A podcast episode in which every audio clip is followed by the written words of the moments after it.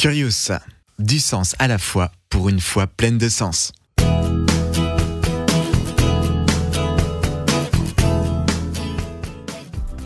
Après avoir présenté le problème du mal et quelques solutions avancées pour y répondre, voici une réponse qui semble un peu plus intéressante. Il s'agit de celle qui défend l'existence du mal en disant qu'elle permet à Dieu de nous montrer toute sa puissance, toute sa sagesse, bref, toute sa grandeur, ce qui n'aurait pas été possible s'il n'y avait pas eu le mal. Précisons ce que cela signifie. La Bible affirme que tout a été créé pour la gloire de Dieu, de Jésus-Christ, y compris les méchants. En effet, l'existence du mal permet à Dieu de se révéler pleinement à l'homme. Si le mal n'existait pas, Dieu n'aurait pas pu nous montrer à quel point il en est l'opposé.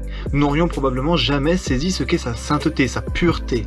Si le mal n'existait pas, Dieu n'aurait pas pu nous révéler sa justice, ni sa pleine puissance, car il n'aurait rien eu à juger ni à combattre.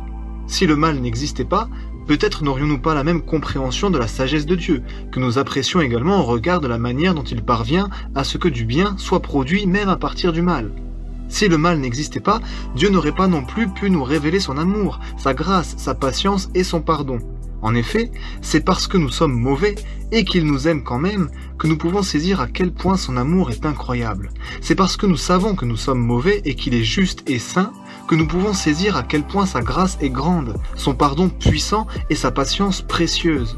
Enfin, c'est parce que le mal existe que Dieu nous a envoyé son Fils, Jésus, au milieu de nous pour nous sauver de la condamnation et nous ramener à lui, qu'il s'est sacrifié à la croix pour nous épargner et qu'il est ressuscité pour vaincre le mal. C'est parce que le mal existe que nous pouvons avoir cette connaissance de Dieu, et par toutes ces choses, nous voyons combien Dieu est grand. Cette réponse présente, on le voit, des arguments intéressants. Mais encore une fois, il convient de préciser également les questionnements qu'elle suscite. Comme pour les réponses précédentes, on trouve là une raison d'être au mal, qui par définition n'a pas de raison d'être. Encore une fois, dès qu'on lui cherche une explication, on finit par le dédramatiser et le rendre presque nécessaire ou du moins acceptable, ce qui est inadmissible, y compris aux yeux de Dieu. Le mal doit rester une horreur inacceptable.